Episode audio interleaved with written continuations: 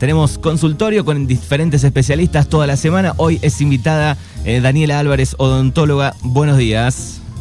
Hola, Manu, buenos días. ¿Cómo estás? Muy, pero muy bien. audiencia también. Bueno, un, placer este, tenerte en el aire. Vamos este, rotando los especialistas para estar atentos a, la salud de diferentes puntos de vista. En este caso tiene que ver con la odontología. ¿Cuántos años hace ya que eh, sos odontóloga?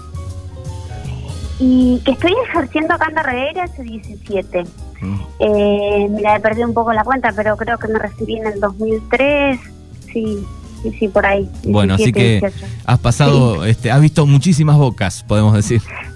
Y sí, se, se ha visto bastante, se ha estudiado bastante y bueno, siempre trabajando, o sea, siempre tratando de aprender algo más todos los días.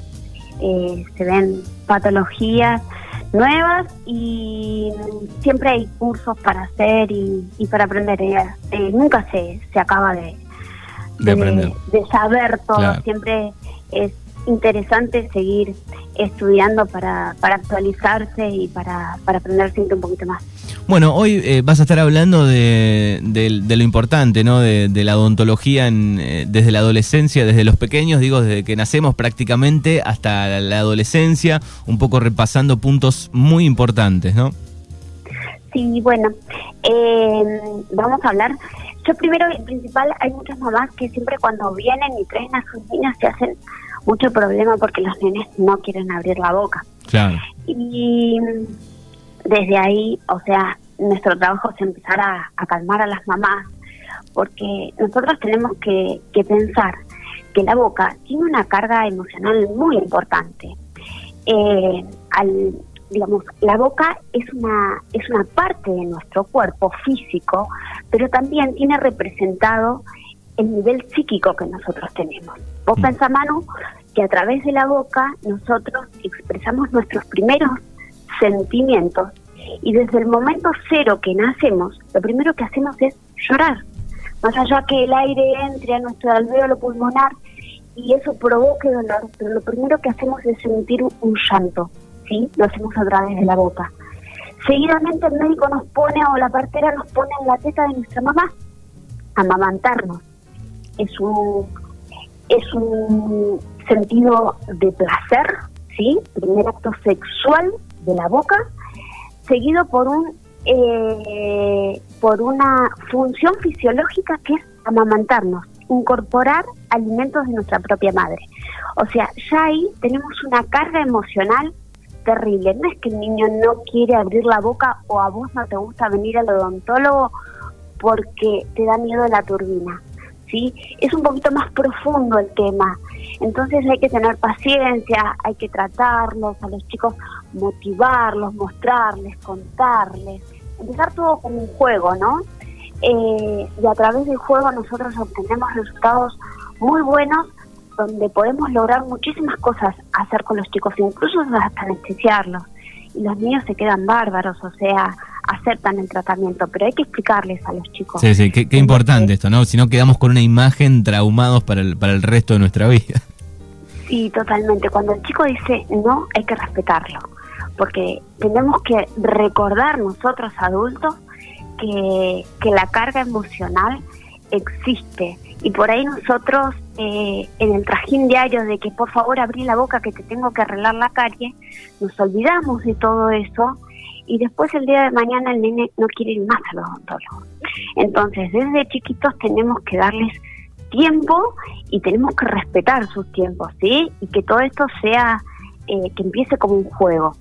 Por eso también es tan importante que los chicos se acerquen, que los padres traigan a los chicos desde que son niños, porque esto empieza siendo como un juego y después se les hace un hábito, que es tan difícil formar un hábito en un niño, y después ya es parte natural y normal de ir a revisarse los dientes una vez al año cada seis meses, ¿sí? Bien, así que ¿a, qué edad tenemos que, que, podemos decir, bueno, es importante el, primer control, digamos? Mira, eh, los dientes empiezan a salir aproximadamente a los siete meses en los bebés. O sea, a los dos años nosotros ya vamos a tener un, niño con dientes. Es importante que el niño concurra al odontólogo a los dos años, sería importante para que se vaya familiarizando y empezar a ver sus piezas dentarias. Y que todo esto empiece como juego, ¿no? Y empezarle a enseñar a cepillar los niños. Más allá que las mamás cuando los bebés tienen dientes deberían cepillárselos todas las noches. Y más aquellos niños que toman mamadera. Yo le pido siempre a las mamás que el niño que toma biberón, que no le agreguen azúcar adicional. Con la leche está bien, la leche tiene azúcar. Entonces, el niño no sabe si es eh, muy dulce, si es poco dulce. El niño, le, a un bebé le das la leche y la toma. Sí, sí. Después necesitamos con el tiempo el azúcar porque eh, fue la fue incorporada en algún producto y ahí la necesitamos. Pero digo, si desde cero no tenemos azúcar, ¿no? Claro, el niño no sabe, toma la leche porque se tiene que alimentar. Entonces, si nosotros le agregamos azúcar, le estamos agregando sacarosa y estamos estimulando a ciertas bacterias para que empiecen a desarrollar ácido láctico y empiecen a formar las famosas y llamadas caries en niños, ¿sí? que son las caries de biberón. Entonces yo le pido a la mamá que no les ponga azúcar. Y si les ponen, que bueno, que esta semana en vez de dos cucharaditas le pongan una. Si les ponen tres, que le pongan dos. Y así les vayan disminuyendo la cantidad de azúcar. Bien. Que, se le ponen en la mamadera. Bien, ah, te iba a hacer una pregunta antes de, que avances con, con, el tiempo. Antes de los dos años, eh, ¿los padres ya pueden notar eh, alguna algún diente torcido o algo o todavía esa edad no? Sí, hay chicos incluso que nacen con dientes, Manu. Eh, no hay que asustarse, puede ser normal. se han desarrollado en el, en el vientre materno. Y los dientes generalmente empiezan a partir de los siete meses, los inferiores a nacer, y pueden salir torcidos, sí, pero yo les digo a los padres que le den tiempo. ¿Por qué? Porque la lengua es un músculo eh, altamente modulador de la forma y la función. Si el chico se alimenta bien, toma el pecho eh, y, y toma el biberón y comienza a hablar y con sus movimientos culturales y hacer movimientos de la lengua, la lengua solita va a ir acomodando esos dientes. No hay que apurarse eh, cuando nosotros vemos un nene con una giroversión, o sea, un diente torcidito. Hay que esperar, hay que esperarlo. Bien, así que a los dos años, importantísimo ya empezar este con algún control. Sí, y empezar a cepillarse los dientes. La, yo les digo a las mamás que siempre le pongan eh, un cepillito en su bañera y que los niños cuando se bañan, más allá que juegan con diferentes juguetitos, que empiecen a jugar con ese cepillo, ¿sí? Y que es importante que el niño copie al padre o al tutor o a quien sea a cepillarse los dientes. Los niños son una esponja. Si nosotros nos cepillamos los dientes con nuestros niños todos los días, el niño va a formar el hábito. Entonces, es tan importante formar un hábito desde chiquito, que después lo llevas solo, no necesitan mandar a lavarte los dientes, ¿sí? Sí, sí, lo haces este, automáticamente. Automáticamente, el niño termina de comer y, se lava los dientes. Yo a mis pacientes no les prohíbo eh, las golosinas, porque por ahí son los pequeños placeres que tienen los chicos. Eh, entonces, lo que sí les pido es que se cepillen los dientes por ahí la nutricionista me va a decir, oh no, no le digas que se coman todos los caramelos juntos. Yo lo que tengo que tratar de reducir en un niño es los momentos de azúcar. Si tienen una bolsa de caramelos, odontológicamente, que se la coman toda entera, que después vayan y se lavan los dientes. A mí no me importa si se comen un kilo de caramelos, pero que se los coman todos juntos. Claro. La panza te la regalo. Pero, ¿qué pasa? Nuestra saliva, cada vez que comemos un caramelo, tiene diferentes sustancias bajas, se llaman, que empiezan a equilibrar el pH de la boca. Cuando vos comes un dulce, el pH de la saliva disminuye, se hace un medio ácido y comienza la desmineralización del diente. Si nosotros nos comemos un caramelo, lo terminamos, empieza nuestra sustancia a, remineralizar la pieza dentaria para que el ácido no actúe y a los dos minutos nos volvemos a comer otro caramelo, o sea, no dejamos nunca que el pH de la boca sea un pH alcalino y siempre estamos con un pH ácido y el nene es más propenso a formar caries. Bien, así que importantísimo, algo dulce y, y, si se puede lavar los dientes enseguida, mejor. Exacto, y que no se coma un caramelo cada 10 minutos, que se lo coma todos juntos y listo. Y después se lave los dientes o eh, que, que, siga haciendo otra actividad, pero que no se coma un caramelito cada 15 minutos o media hora. Eso nos hace mantener el pH bajo de la saliva y nos hace más propensos a desarrollar caries. Muy bien. Un caramelito cada hora. Bien. Eh, ¿A qué edad, eh, después de, los dos años, bueno, cuáles son los, los primeros, las primeras enfermedades, los, los primeros problemas que pueden aparecer? ¿A qué edad? Mira, eh, en la odontología a nivel general tenemos dos enfermedades prevalentes, que es la caries y la enfermedad periodontal. La caries se da por el consumo de sacarosa y las bacterias que son saprófitas buenas en la boca, que comienzan a desarrollar un ácido cuando comen esa sacarosa, la utilizan para su metabolismo y empiezan a liberar ese ácido. Y ese ácido, cuando no es cepillado correctamente, empieza a desmineralizar el diente junto con otras bacterias que hay en la boca y producen la desmineralización y luego el diente se comienza a cariar.